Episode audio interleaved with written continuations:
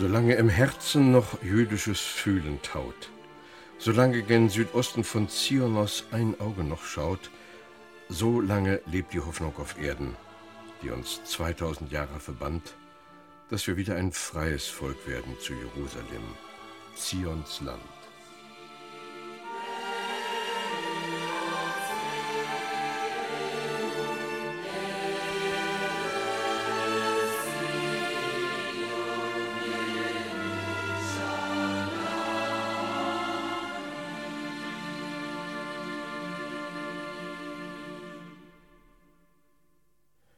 Mit der israelischen Nationalhymne haben wir diese Sendung begonnen, liebe Hörerinnen und Hörer.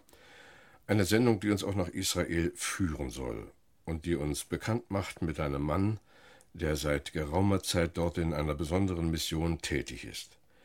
Wir haben diese Sendung überschrieben Leben vor den Toren Jerusalems.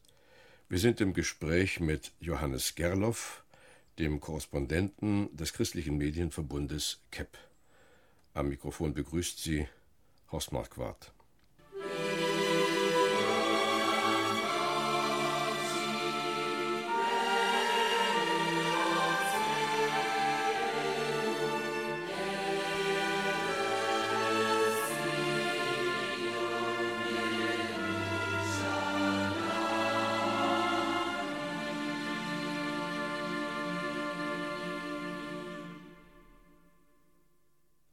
Der Mann, der da vor den Toren Jerusalems lebt, ist also Johannes Gerloff. Ich habe eben schon den Namen genannt. Lieber Johannes, herzlich willkommen in Wetzlar. Du kommst ja nur in größeren Abständen von Israel nach Deutschland. Was hat dich eigentlich nach Israel gezogen? Anfangs war es ein ähm, Freiraum in meiner beruflichen Laufbahn, dass ich gesagt habe, meine Frau Christa, die aus Tschechien stammt, sollte das jüdische Volk kennen und lieben lernen.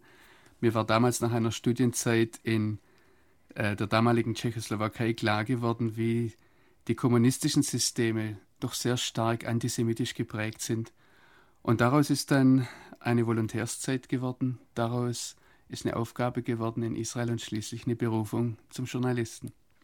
Ja, und Korrespondent des christlichen Medienverbundes KEP. Das werden auch nicht alle Hörer wissen, was das ist. Kannst du uns das noch kurz erklären? Ich bin zunächst einmal ganz normal als Journalist akkreditiert bei der israelischen Regierung und auch bei der palästinensischen Autonomiebehörde. Und ich liefere Informationen zuerst einmal für die Organisationen, die im christlichen Medienverbund KEP zusammengefasst sind. Das ist eine ganze Reihe von Verlagshäusern aus dem evangelikalen Bereich. Dazu gehört die Nachrichtenagentur IDEA, IDEA Spektrum und auch der Evangeliumsrundfunk. Ja, wie lange machst du das schon jetzt? Ich mache das seit Januar 1999. Bist aber nicht alleine, sondern hast auch deine Familie dort und viele, die noch nicht in Israel waren oder die nur die, die täglichen Schreckensmeldungen kriegen, äh, zu hören kriegen und zu lesen, die werden sagen, ja, ist das denn nicht ganz gefährlich, mit Frauen und Kindern da zu leben?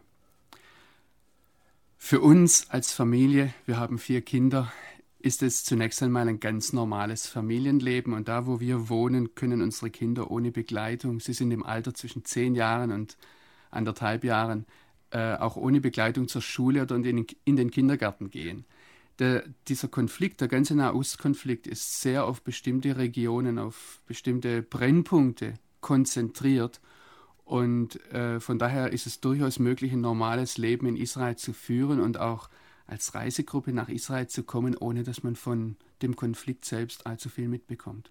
Aber haben es denn die Kinder eines Deutschen und einer Tschechin, ich weiß nicht, als was ihr dann nun angesehen werdet, haben die es nicht schwer, dann an, in eine dortige Schule zu gehen? Also zunächst einmal ist es so, dass ähm, Deutschland hat natürlich äh, ein klareres Profil für die Israelis und deshalb sind wir in, in unserem Viertel, wo wir wohnen, als die Deutschen bekannt, was meiner Frau nicht immer ganz recht ist. Ähm, das ist sehr, sehr unterschiedlich. Der Holocaust-Gedenktag ist für unsere Kinder jedes Jahr mehr oder weniger Spießrutenlauf. Das hängt sehr natürlich davon ab, äh, in welchem Umfeld mit welchen Kindern sie zusammen sind und wie auch die Kinder das Erzählen der Lehrer an diesem Tag äh, konkret auffassen, konkret erleben. Wir sind dankbar. In diesem Jahr war der äh, Holocaust-Gedenktag für unsere Kinder sehr ähm, ruhig ansonsten sind unsere Kinder ganz normal in der Gesellschaft aufgenommen. Sie sprechen Hebräisch wie die anderen Kinder um sie herum, ohne Akzent. Und äh, von daher haben wir die Schwierigkeiten oder haben keine Schwierigkeiten, genauso wie andere Kinder, die in dieser Gesellschaft aufwachsen, ebenfalls. Und wenn ihr einkaufen geht, deine Frau in den Supermarkt geht, geht auch alles auf Hebräisch? Natürlich, das ist die Landessprache. Ähm, es wird auch viel Arabisch gesprochen, es wird auch viel Englisch gesprochen, aber äh, da, wo wir als Familie jetzt wohnen, äh, läuft die Hauptsache des Lebens in Hebräisch. Wie vollzieht sich denn so dein Tageslauf oder euer Tagesablauf? Ich denke, dass das zunächst einmal der Rahmen, der Tagesablauf einer ganz normalen Familie ist. Dass man morgens sich bemüht, rechtzeitig aus dem Bett zu kommen, sich bemüht, die Kinder rechtzeitig in die, die Schule, in den Kindergarten zu bekommen, um das jetzt mal aus der Sicht meiner Frau zu schreiben, äh, zu sagen. Für, für mich ist es natürlich, dass ich morgens aufstehe, mich äh, zuerst einmal kundig mache, was passiert ist, sei das übers Internet, sei das übers Radio oder übers Fernsehen. Und ähm, von da aus gestaltet sich dann der Tag. Nun hast du ein paar Mal hier schon betont, wir sind eine ganz normale Familie, es ist ein ganz normaler Tag. Du willst also unbewusst schon irgendwie abwehren, dass das irgendetwas Sensationelles habe, wenn du dort tätig bist. Aber für uns ist es natürlich trotzdem eine Sensation, denn du bist ja ständig zwischen Verzweiflung und Hoffnung, die dort unten zu finden sind. Du hast mich nach der Familie gefragt. Und die Familie äh, lebt zunächst mal ein, ein mehr oder weniger normales Leben für israelische Verhältnisse. Ein, das Leben eines Deutschen wäre vielleicht für manchen Israelis sensationell, je nachdem, wo er lebt. Also das ist einfach die Frage des Ungewohnten, die Frage dessen, was wir nicht kennen. Wenn ich natürlich als Journalist unterwegs bin, dann bekomme ich sehr viel mit von dem Konflikt. Ich komme zu sehr viel unterschiedlichen Menschen.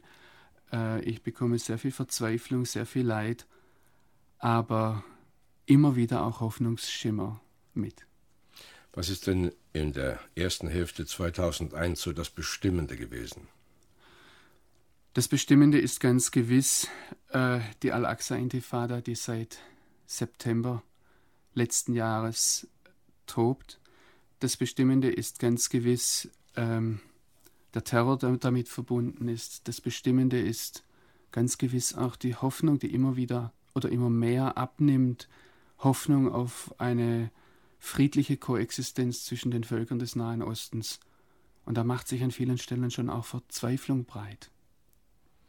Hast du jetzt persönliche Freunde oder immer wiederkehrende Anlaufstellen oder gehst du immer wieder zu anderen Leuten?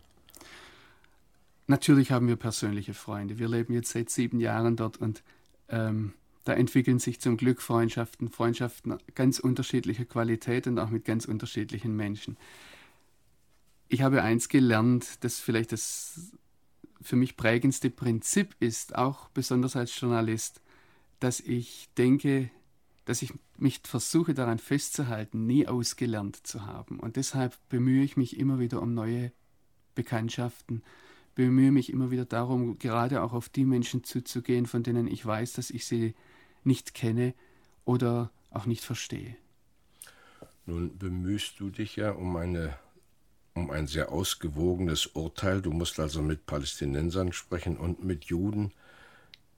Nimmt nicht einer dem anderen übel, wenn du sowohl als auch berichtest und tätig bist und Kontakte knüpfst?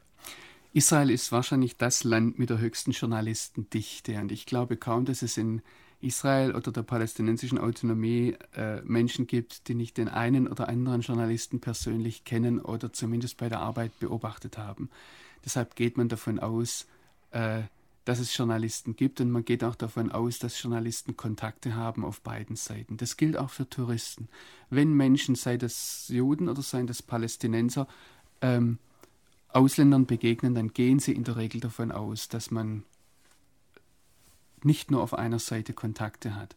Es gibt natürlich äh, jetzt ganz unterschiedliche Menschen, die, die ganz unterschiedlich mit dieser Tatsache umgehen. Und ich habe sowohl von Palästinensern als auch von Juden äh, die Erfahrung gemacht, oder mit Juden, mit Palästinensern die Erfahrung gemacht, dass das begrüßt wurde, dass, ich, dass mir sehr viel Neugierde entgegengebracht wurde. Wie sieht es auf der anderen Seite aus? Wie denkt man auf der anderen Seite?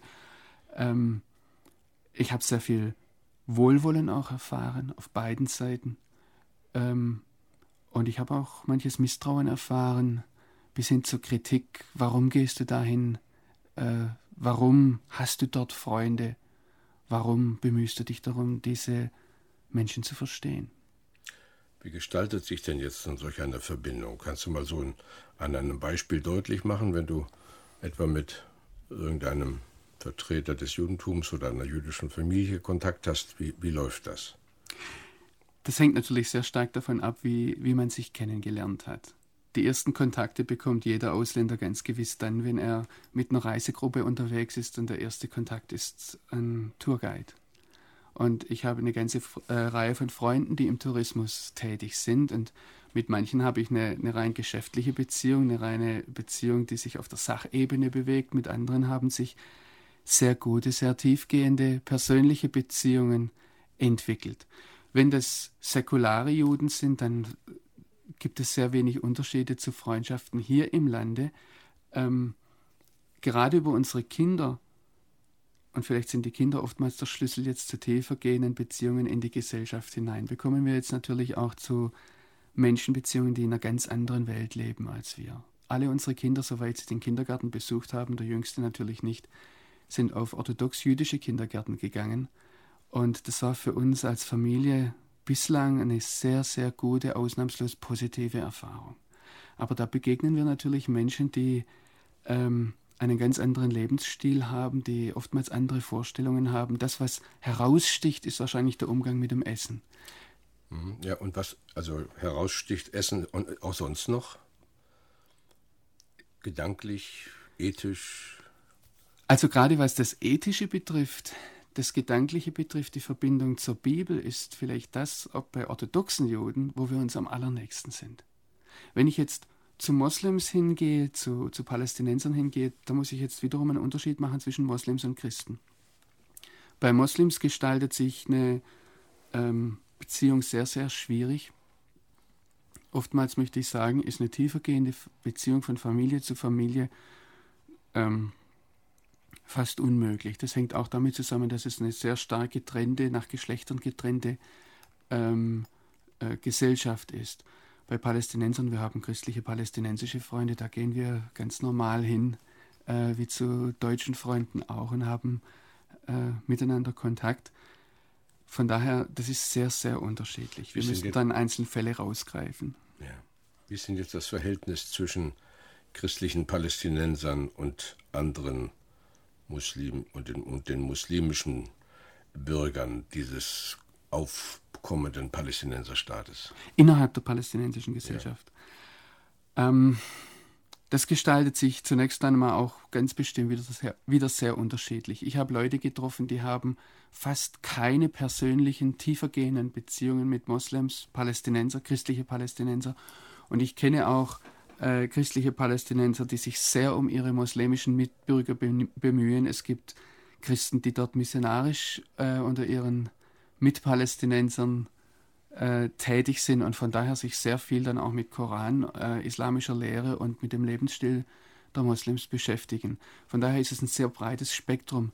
Was aber generell zu beobachten ist, und das gilt nicht nur für die palästinensische Gesellschaft, nicht nur für die jüdische Gesellschaft in sich selbst, es gibt ja noch eine ganze Reihe anderer Volksgruppen in Israel, Tscherkessen, Drusen, Armenier. Wir haben in Jerusalem in der Altstadt eine recht große Zigeunerbevölkerung.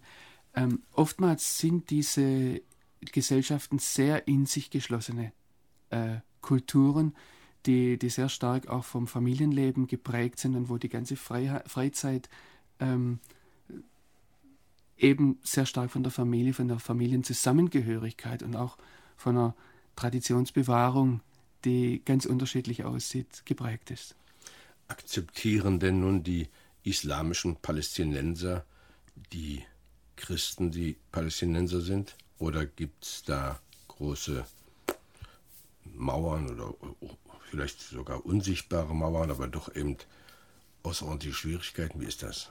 Also ich muss vielleicht eines äh, generell sagen, das habe ich auch gemerkt. Ich bin seit zwei Jahren als Journalist unterwegs. Ich war davor mit äh, einer christlichen Hilfsorganisation in Israel und es sind Welten, es liegen Welten zwischen dem, wie mir persönlich Menschen begegnen, ob ich als Vertreter einer Hilfsorganisation zum Beispiel in ein arabisches Dorf komme oder als Journalist. Und das sage ich jetzt deshalb, weil das natürlich immer, ich kann Menschen fragen, wie sie in ihrem Umfeld leben, welche Beziehungen sie haben. Es ist sehr schwierig, Menschen da über die Schulter zu, zu blicken. Und ich kann dann von dem, wie die Beziehungen sich mir gegenüber gestalten, dann auch gewisse Rückschlüsse ziehen. Ähm, um ein Beispiel zu sagen, in diesem Spannungskonflikt, in dem heute auch sehr viel geschossen wird, in dem sehr große Wunden gerissen werden, in dem, das ist ein Konflikt, der sehr viel mit Propaganda zu tun hat und darüber sind sich die meisten im Klaren. Und Sie wissen natürlich auch, dass ich auch über die jüdische Seite berichte, ist für mich in letzter Zeit ein Bemühen zu beobachten, dass Palästinenser mir sagen, wir sind einig, da gibt es keinen Unterschied zwischen Christen und, und Moslems. Sind eine palästinensische Gesellschaft. Ich zitiere jetzt auch hohe palästinensische Vertreter, die sagen, wir leiden alle, deshalb sind wir eins. Wenn ich dann etwas näher herankomme, dann merke ich, dass es tiefe, tiefe Gräben gibt. Jetzt muss ich allerdings sagen, die, die christlichen Palästinenser, und das ist ein Grundtenor, der, sich, der mir auch von unterschiedlichen Seiten so gesagt wird, die christlichen Palästinenser haben gerade zur Zeit der palästinensischen Autonomie bis heute eine, eine sehr große Freiheit, sich selbst zu entfalten. Ich meine jetzt die traditionellen Christen, Orthodoxe, die größte Gruppe sind die Melkiten, das sind griechisch-katholische, also griechischsprachige äh, katholische Christen, äh, aber auch Baptisten und andere. Es gibt oftmals größere Probleme zwischen den einzelnen äh, christlichen Gruppierungen als zwischen Moslems und Christen.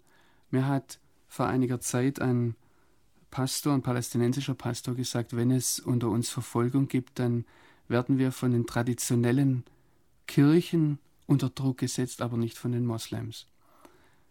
Ein anderes Bild ergibt sich, wenn Moslems zum Glauben an Jesus kommen. Und nach islamischem Recht verwirkt so ein Moslem, der praktisch zum Verräter wird an seiner eigenen Religion, sein Leben.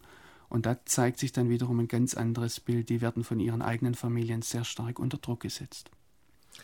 Wenn so eine christliche Reisegruppe durch das Land fährt, ist ja im Allgemeinen von all diesen Schwierigkeiten und Spannungen wenig zu hören.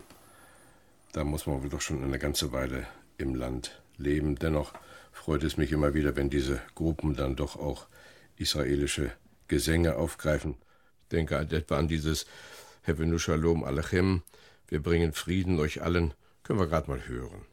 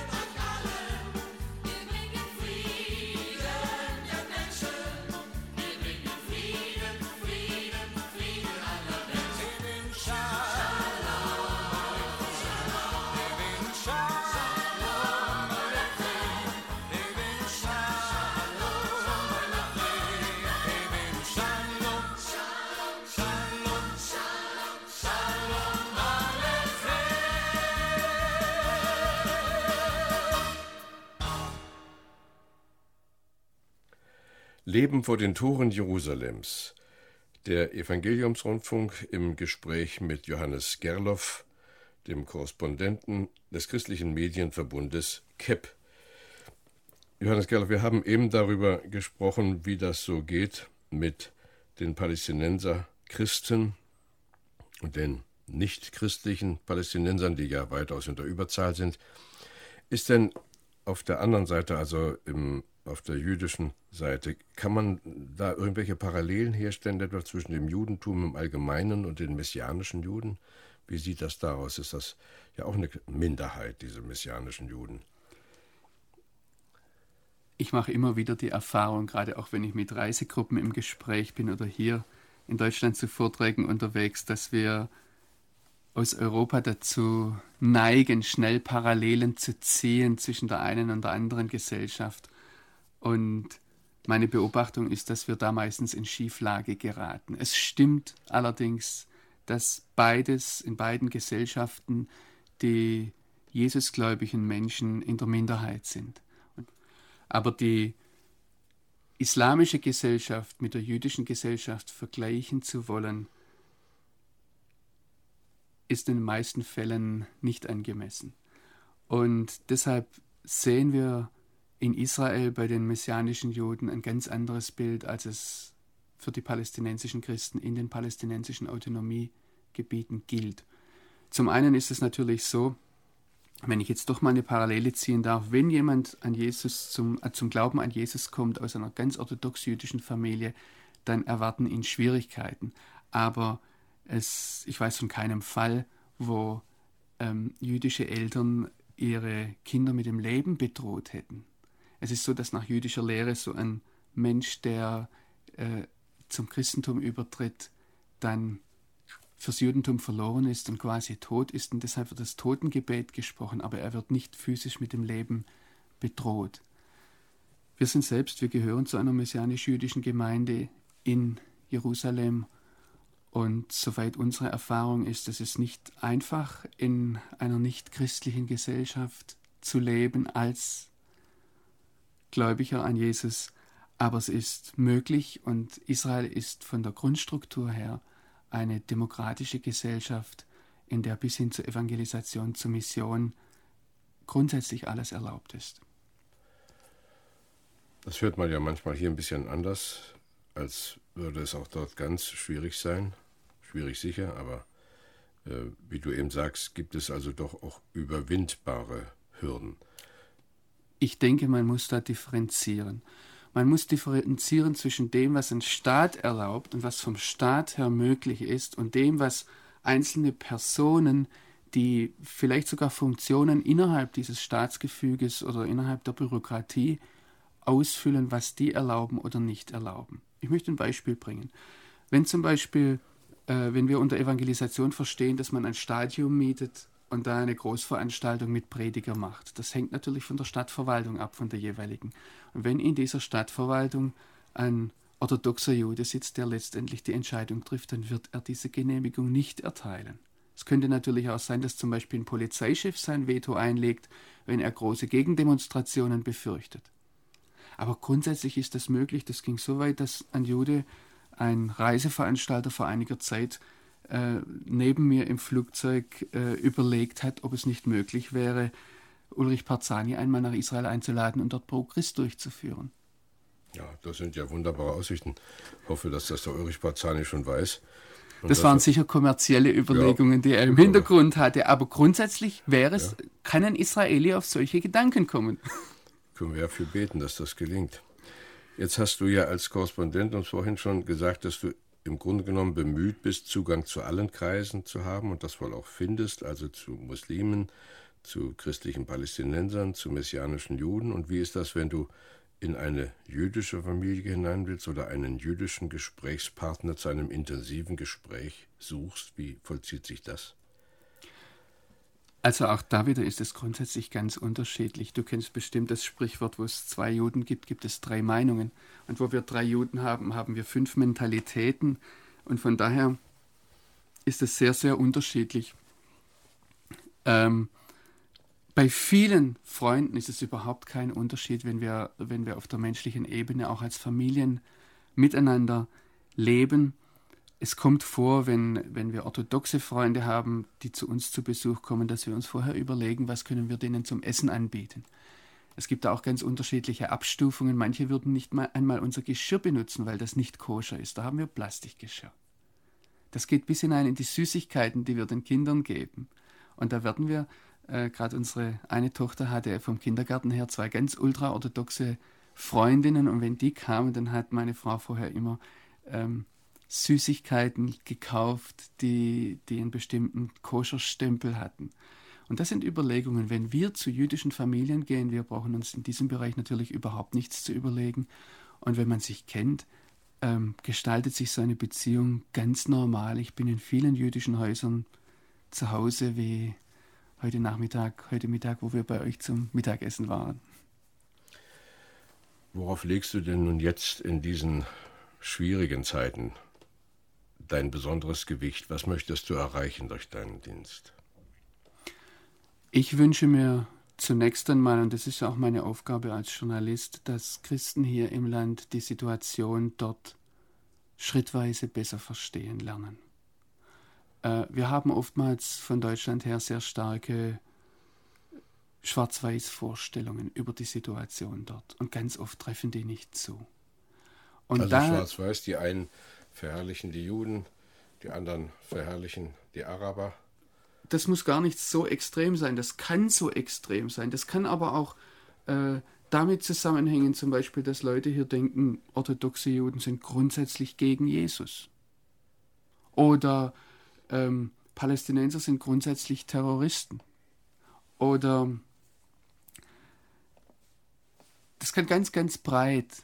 Äh, leben wir von Stereotypen, die dann vor Ort meist nicht eintreffen. Und ich würde mir wünschen, dass Christen aus Deutschland jetzt zuerst einmal ins Nachdenken kommen und ins Fragen kommen. Und ich würde mir wünschen, dass der eine oder andere dadurch angereizt wird, selbst nach Israel zu kommen und dass er dann weniger mit Lösungsvorschlägen kommt als, als Zuhörer, als Lernender und versucht von daher, dass die Situation vor Ort kennenzulernen. Ich denke übrigens dann in einem, in einem zweiten Schritt, wenn Menschen kommen, wenn auch Israelis und Palästinenser merken, dass wir Interesse haben.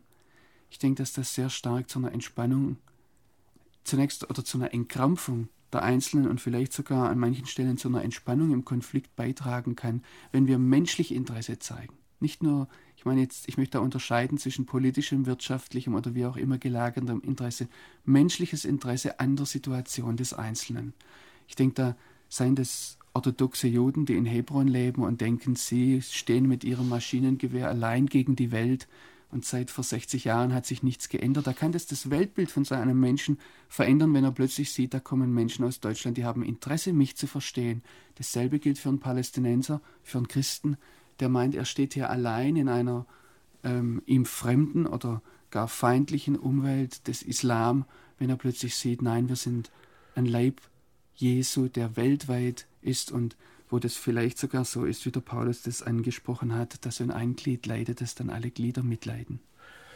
Ja, es klang eben so ein bisschen an, dass äh, Touristen sehr gerne schon Lösungen unterbreiten. Hast du wohl öfter erlebt, dass jemand, der zum ersten oder zweiten Mal in Israel ist, gleich meint, die Situation klären zu können? Ich habe das schon immer wieder erlebt und ich erlebe das schon, dass ähm, jemand auf mich zukommt und sagt, warum setzen die sich jetzt nicht an einen Tisch und reden die Probleme mal durch und dann finden wir da einen Lösungsvorschlag. Äh, dann muss es auch irgendwo Kompromisse geben, wo die sich einigen und das muss doch machbar sein. Ja, das, die setzen sich ja zusammen, aber es kommt eben trotzdem nicht sehr viel. Sie setzen sich sehr oft auseinander, wörtlich äh, genommen. Und äh, selbst wenn man dann etwas teilnimmt, wenn man etwas Teil ist, auch in, von der Gesellschaft, in der, innerhalb der Gesellschaft, dann merkt man sehr schnell, dass man oftmals selbst nach einiger Zeit ratlos dasteht und sagt, ja, wie das jetzt überwunden werden kann oder überwunden werden können soll, äh, das weiß ich nicht mehr. Es hat mal jemand etwas salopp gesagt, wer noch nie in Israel war, schreibt am liebsten ein Buch darüber. Wer dann einmal ein Jahr in Israel war, der schreibt vielleicht noch einen Artikel und wer länger dort war, der wagt gar nichts mehr zu schreiben. Und zumindest von meinen Gefühlen her und von ähm, der eigenen Nabelschau her kann ich das unterschreiben. Und ich zittere da manchmal, wenn ich schreibe, wenn ich berichte. Vorher sagtest du, das Ziel deiner Arbeit mit sein soll, Vorurteile abzubauen. Hast du mal irgend so ein Beispiel, wo du selbst vielleicht dahinter gekommen bist oder wo du geholfen hast, dass ein Vorurteil, das sehr gerne äh, gepflegt wird, dann doch abgebaut wurde? Ich denke, auf palästinensischer Seite äh, hilft es sehr viel, wenn Menschen Palästinenser selbst treffen. Wenn sie merken, das sind Menschen, die kann man anfassen, die lachen. Das sind nicht alles Terroristen. Das wäre ein Beispiel, da äh, zu Gesprächen. Es sind ja auch immer wieder Palästinenser hier im Lande unterwegs und die werden in Gemeinden eingeladen. Da kann sich sehr viel lösen. Ich würde davor warnen, von solchen persönlichen Beziehungen jetzt gleich Rückschlüsse auf den Konflikt und mögliche Lösungsvorschläge im Konflikt zu schließen. Aber das wäre so ein Vorteil. Das sind Menschen genauso wenig wie alle deutschen Nazis sind und alle deutschen KZ-Aufseher waren. Auch solche Vorurteile kann man im Ausland finden. Sondern das sind, ist eine sehr komplizierte Situation, in der Menschen manchmal auch furchtbar zerrissen sind, unter Spannungen stehen. Dasselbe gilt auf jüdischer Seite. Ich denke, ein Vorurteil, das mir sehr oft begegnet, ist, dass orthodoxe Juden ihre Bibel nicht kennen, ähm, dass sie ihre Bibel nicht lesen und deshalb natürlich auch entsprechende Stellen, die auf Jesus hinweisen, nicht kennen. Und wir hatten vor einiger Zeit eine Reisegruppe, da habe ich einen orthodox-jüdischen Reiseführer, der kein Deutsch und kein Englisch sprach so gut, den habe ich übersetzt einen Tag lang. Und der hat äh, uns sehr viel aus der Bibel heraus erzählt. Und da waren, es waren sehr viele Pietisten und Evangelikale in der Gruppe, die haben sich gewundert, was er weiß, und die haben sich auch gewundert über manchen Brückenschlag zum Neuen Testament. Ja, das ist ja das Großartige, wenn man durch Israel reist, dass man das wirklich eine, eine ganz lebendige Bibelkunde hat. Ich erinnere mich noch an meine erste Reise vor vielen, vielen Jahren, als ich zum ersten Mal las, Bethlehem so und so viele Kilometer oder nach Nazareth so und so viele Kilometer, wenn man diese Ortsbegriffe, die man bisher nur aus der Bibel kannte, nun auf einmal auf dem Wegweiser sieht. Es könnte alles so schön sein in Israel, aber es ist so viel Not in Israel und den umliegenden Gebieten. Wie ist das eigentlich zu erklären, diese ständige Eskalation trotz so vieler Bemühungen zum Frieden zu kommen? Was steckt zutiefst dahinter? Es ist ein ganzes Bündel von Belastungen, die damit kommen. Das ist zunächst einmal, was ich auch versuche, immer wieder Reisegruppen zum Beispiel zu sagen, die in Begegnungen mit Menschen vor Ort kommen. Jeder in Israel, der in Israel lebt, trägt sein Bündel an Verletzungen mit sich herum. Seien das die Juden, die direkt aus den Konzentrationslagern in Deutschland kamen, dann zunächst einmal wieder von den Briten in Konzentrationslager geschickt wurden. Manche, wurden, manche Schiffsladungen von Flüchtlingen wurden direkt wieder zurückgeschickt nach Deutschland, ins vom Krieg zerstörte Deutschland. Dann schafften sie es endlich, ins Land hineinzukommen. Dann haben sie es geschafft, ihren Staat auszurufen und wurden sofort von einer arabischen Übermacht angegriffen. Ich denke da an einen Freund, dem wurde in den ersten Jahren der Staatsgründung dreimal der beste Freund von der Seite weggeschossen. Das heißt, dreimal nacheinander derjenige, der zu der Zeit sein bester Freund war, ermordet. Und das hinterlässt natürlich unwahrscheinlich tiefe Verletzungen. Aber dasselbe gilt auch für die andere Seite aus palästinensischer Sicht sieht es so aus, dass Juden nach und nach ins Land kamen. Da gab es manche hoffnungsvollen Beziehungen, die aufgebaut wurden, aber dann kamen natürlich Kriege, dann kam Hass, dann wurden Menschen vertrieben aus ihrer Umgebung durch die Kriegswirren und manche von denen, von diesen Leuten haben in den letzten 50 Jahren im Flüchtlingslager gelebt verstoßen, nicht nur von israelischer Seite, sondern vor allem auch von ihren eigenen arabischen Brüdern, äh, missbraucht zu Propagandazwecken. Und all das hinterlässt Wunden. Und das ist ein Punkt, dass, dass hier natürlich diese Wunden, diese Verletzungen nicht aufgearbeitet wurden und immer wieder neu aufbrechen. So gibt es heute Juden, die, die von daher leben, von diesem, ich möchte das jetzt nicht leichtfertig hinwerfen, aber es ist eine, eine gegenwärtige Bedeutung, ich möchte nicht Holocaust-Komplex sagen, aber eine gegenwärtige Bedeutung dessen, was passiert ist in der Shoah, in diesem Völkermord. Und dass sie sich dauernd unter diesem Schatten sehen, auch in ihrer Einstellung gegenüber der Welt und vor allem in ihrer Einstellung äh, zum palästinensischen Volk hin.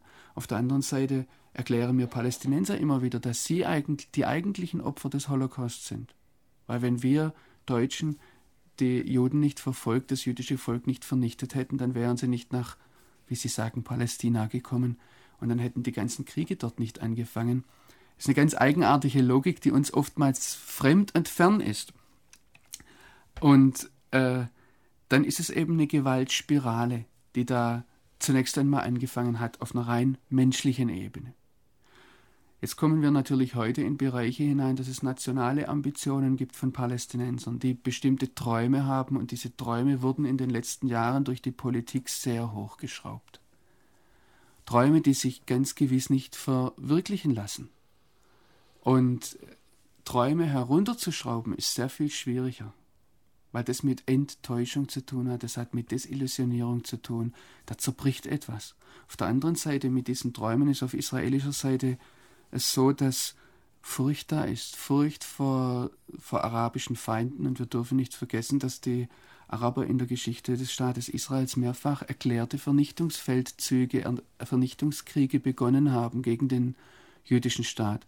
Und man hört natürlich auf israelischer Seite auch ähm, arabische Hasspropaganda, die zum Teil von der, von der Formulierung her sehr an das Dritte Reich erinnert.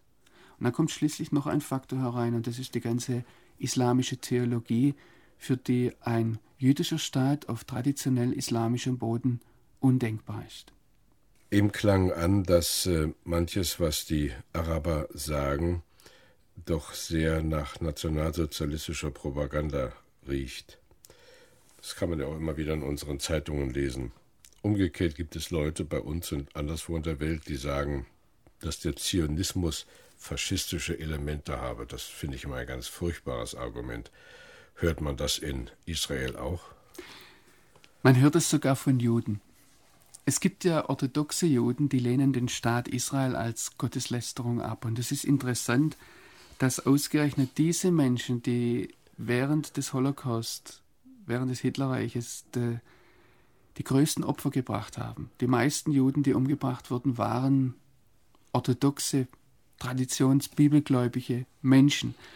Ähm, dass es ausgerechnet aus diesen Kreisen heute wieder Stimmen gibt, und ich habe kürzlich erst einen Artikel gelesen, da haben orthodoxe Juden so argumentiert, dass der Staat Israel nur so zum Entstehen kam, indem sich die Zionisten mit Hitler verbündet hätten, um den Holocaust zu inszenieren, um ein Argument für den jetzigen Staat Israel zu bekommen. Sie sehen den Staat Israel als Gotteslästerung, weil ihrer Meinung nach erster Messias, wenn er kommt, den Staat, den eigentlichen Staat Israel errichten wird. Es ist natürlich auf arabischer Seite werden solche Stimmen bereitwillig, auch wenn sie noch so klein und noch so fragmentarisch am Rande stehen der israelischen Gesellschaft, werden solche Stimmen natürlich als Beweismittel, in Anführungsstrichen, als Beweismittel aufgegriffen, um zu zeigen, da seht ihr's. Und es werden natürlich aus dem gerade eben erwähnten Beispiel heraus, dass Palästinenser sagen, wir sind die eigentlichen Opfer des Holocaust, wird natürlich schnell versucht, jetzt eine Parallele zu ziehen zwischen ähm, dem Faschismus und dem heutigen Israel. Aber selbst solche Juden, die solche Vorwürfe erheben, nehmen doch die, die guten Seiten, das, was ihnen der Staat Israel bietet, ganz gern an. Ja, natürlich. Und ich meine, das ist in der Natur des Menschen, dass wir gerne das Negative sehen und uns gegen das Negative auflehnen und das ähm, das Gute, wie man im Englischen sagt, for granted nehmen. Ja, also wir nehmen es selbstverständlich an. Und das bewahrt aber nicht davor, äh, jetzt auf der anderen Seite einen Staat zu kritisieren, auch wenn das Unrecht, äh, unrechte Kritik ist. Ja.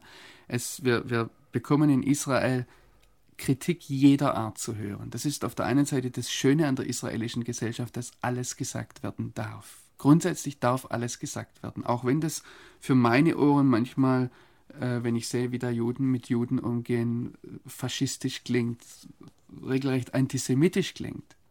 Auf der anderen Seite ist das natürlich auch ein Problem, wenn ich als Journalist berichte von dort, dass ich sehen muss, dass ich Zitate, dass ich Einzelzitate, wie jetzt zum Beispiel das, dass Juden ähm, eine Zusammenarbeit sein zwischen dem Nationalsozialismus und dem Zionismus, dass ich das ins rechte Gesamtbild rücke, dass nicht der Eindruck entsteht, dass das die Juden denken so.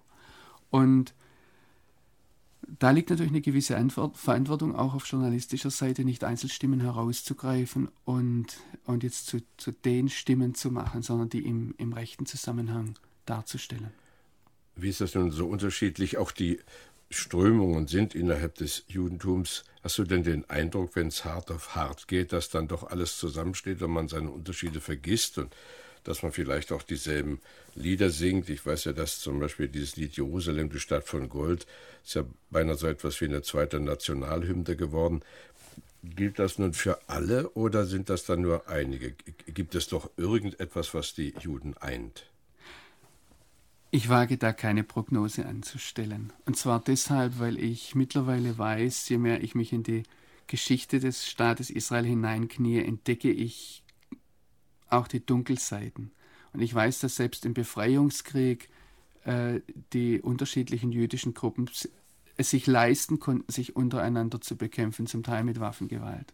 Ich habe das miterlebt, dass am 28. September, als ein Moslem vor der Klagemauer sich schreiend gegen die Juden äh, gewandt hat. Das war der Tag, als Ariel Sharon auf dem Tempelberg war ähm, und Ariel Sharon dann runterkam, dass es dort einen, einen Juden von der Neturei Karta, von dieser ultraorthodoxen Partei gab, der gewettert hat und gesagt hat, gebt den Moslems alles von diesem gotteslästerlichen Staat, auch Jaffa und Haifa und auch den Tempelberg. Deshalb wage ich da nicht so viel zu sagen, was jetzt die jüdischen Menschen eint von, von ihrer Gesinnung her. Ich habe aber den Eindruck, dass es doch etwas gibt, was sie immer wieder zusammentreibt. Und da sehe ich doch die Hand Gottes dahinter. Und das mit dem, mit dem, mit dieser zweiten Nationalhymne, ist das sehr übertrieben? Nein, äh, das ist ein Lied, das die Naomi Shemer, Jerusalem Shel Zahav, ist, heißt Jerusalem von Gold. Äh, das ist eine, ein Lied, das hat Naomi Shemer im Jahr 1968, 67 vor der ähm, Eroberung des Ostteils von Jerusalems durch die israelische Armee äh, geschrieben. Da ist davon die Rede, wie sie wieder hinuntergehen zum Jordan, wie sie die alten Wege wieder benutzen können, wie sie die Altstadt sehen, wie sie vor der Klagemauer stehen und dass dieses Lied dann wenige Wochen später, nachdem es erschienen war, zur Wirklichkeit wurde, dass die Soldaten wieder vor, der, vor diesen uralten Resten des alten jüdischen Tempels standen. Das hat alle Menschen, die damals in Israel gelebt haben und die Israel gelieb, lieben, auch im Ausland gepackt dass das so schnell zur Erfüllung wurde. Und das ist ein kleines Beispiel davon, wie sich diese Sehnsucht, die auch in der Nationalhymne da ist, doch immer wieder erfüllt. Ja, die Nationalhymne haben wir am Anfang gehört. Jetzt also hier dieses Jerusalem, die Stadt von Gold mit dem Kehrreim, von Kupfer und lichtem Schein. Ich will für deine Lieder die Harfe sein. Jerusalem, du Stadt von Gold.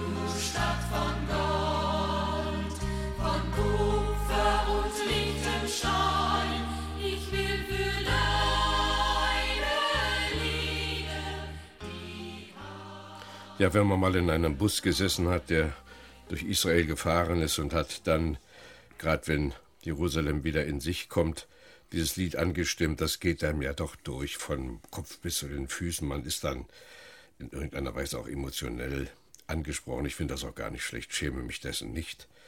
Jerusalem, du Stadt von Gold, von Kupfer und lichtem Schein, ich will für deine Lieder die Harfe sein.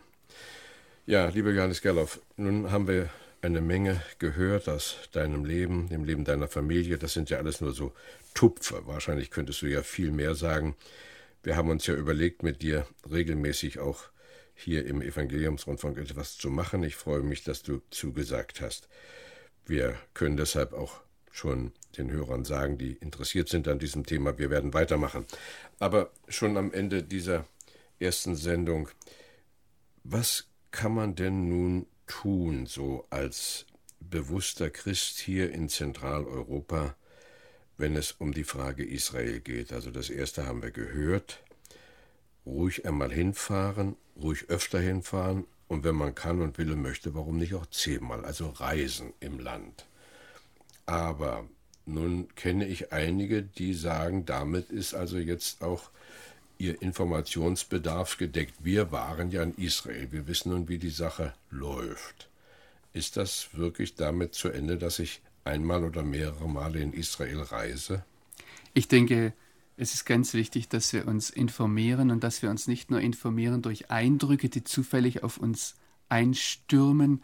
Ich denke, man sollte sogar vor der ersten Israelreise etwas lesen, sei das ein Buch, sei das äh, Literatur, die weiter darüber hinausgeht, wie Zeitschriften. Es ist ganz wichtig, dass wir das auch in den Rahmen stellen können, was wir dort erfahren und danach, dass wir immer, wie ich das für mich selbst vorhin gesagt habe, Lernende bleiben und bereit bleiben, Neues zu entdecken. Für mich wird dann aber, wenn es ums Tun geht, ein weiterer Schritt über die Information hinaus wichtig und das ist, dass wir das ins Gebet umsetzen. Ja, ich muss noch mal bei der Information etwas nachfassen, denn äh, meine persönliche Überzeugung ist, ich kann nur richtig gezielt beten, wenn ich auch richtig informiert bin. Also sonst bleibt das ja bei einem oberflächlichen Gebet, das Gott sicher auch hört, wenn ich sage, Herr segne auch Israel. Aber es gibt ja so viele Probleme auch in Israel. Also äh, muss ich ja irgendwelche Publikationen lesen und äh, vielleicht auch Veröffentlichungen von, von Israel-Organisationen, also Organisationen, die Israel helfen. Gibt es da irgendwie einen Rat, den du geben könntest? Ich finde es ganz wichtig, dass wir bei der Tageszeitung anfangen. Weil ein weiterer Punkt, wenn wir informiert sind, äh, kommen wir natürlich auch ins Gespräch mit äh, Kollegen, mit auf der Straße, mit Freunden die anders denken. Wir sollten wissen, was sie bekommen, aus den Tageszeitungen heraus. Und es ist wichtig, dass wir da auch wissen, woher so eine Tageszeitung kommt, woher sie geprägt ist, ähm, wie sie selbst zum Beispiel den Kommentar ansehen, die Leit Leitartikel, wie sie selbst die Lage einschätzt, damit wir da nicht blind Meinungen übernehmen. Ja, und halte, wissen, dass eine Tageszeitung kein Missionsblatt ist. Ja, natürlich. Aber äh, da können wir auch viele Fakten draus bekommen. Ich halte es dann zweitens für wichtig, dass wir Medien, sei es Tageszeitungen, sei es äh, Fernsehen oder Radio, dass wir bewusst auch die andere Seite anhören. Ein dritter Bereich wäre für mich etwas tiefer zu bohren. Ich habe vorhin Bücher genannt. Äh, es gibt Israel-Zeitschriften ganz unterschiedlicher Art. Es gibt auch im Internet Angebote, wie zum Beispiel die Webseite www.israelnetz.de vom christlichen Medienverbund KEP. Da werden immer wieder Sachen von mir erscheinen. Ganz breit. Übrigens, dieses Israelnetz ist auch eine Suchmaschine, wo man auf andere äh, Angebote im Internet hinkommen kann, von den Juden in Hebron bis hin zur Hisbollah und Hamas-Webseiten. Äh, ich würde das sehr, das sehr empfehlen, sich kundig zu machen. Und dann mit diesen Informationen gezielt beten. Richtig. Und da denke ich, bekommt man auch, wenn man ein ein Herz hat, das in diese Richtung aufgeht, bekommt man sehr viel Material, eben das, äh, das man dann ins Gebet umsetzen kann. Ja, ich möchte am Ende dieses Gespräches, für das ich herzlich danke, ein Gebet sprechen und dabei dich und deine Familie mit einschließen, wenn dir es recht ist. Lieber himmlischer Vater, wir wollen dir danken, dass wir offene Augen und Ohren haben, um zu erfahren und zu hören, was du mit deinem Volk Israel vorhast. Wir wollen dich bitten, dass du Israel segnest, aber auch seine Nachbarn. Wir möchten dich bitten, dass die Zeit bald kommt, in der ein großes Erwachen durch die Menschheit dort geht, dass der Messias wiederkommt. Und wir bitten dich, dass du uns die Liebe erhältst zu Israel und auch die nötige Weisheit schenkst, die Vorgänge, die sich dort abspielen, richtig zu beurteilen. Segne du Johannes Gerloff und seine Familie, und auch wir vertrauen uns dir an. Amen.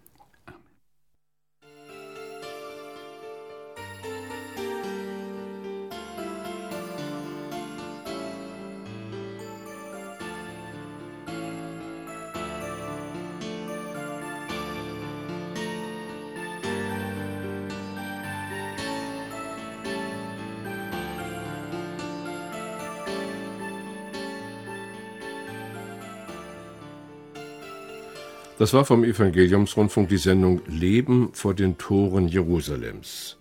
Ein Gespräch mit Johannes Gerloff aus Jerusalem, dem Korrespondenten des christlichen Medienverbundes KIP. Wir werden ein weiteres Gespräch mit Johannes Gerloff führen am 3. Juli in dieser Sendung.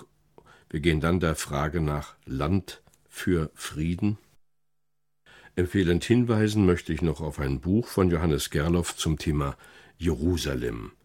Erschienen im Hensler Verlag, zu beziehen über jede evangelische Buchhandlung oder auch über den Versandservice des ERF hier in Wetzlar.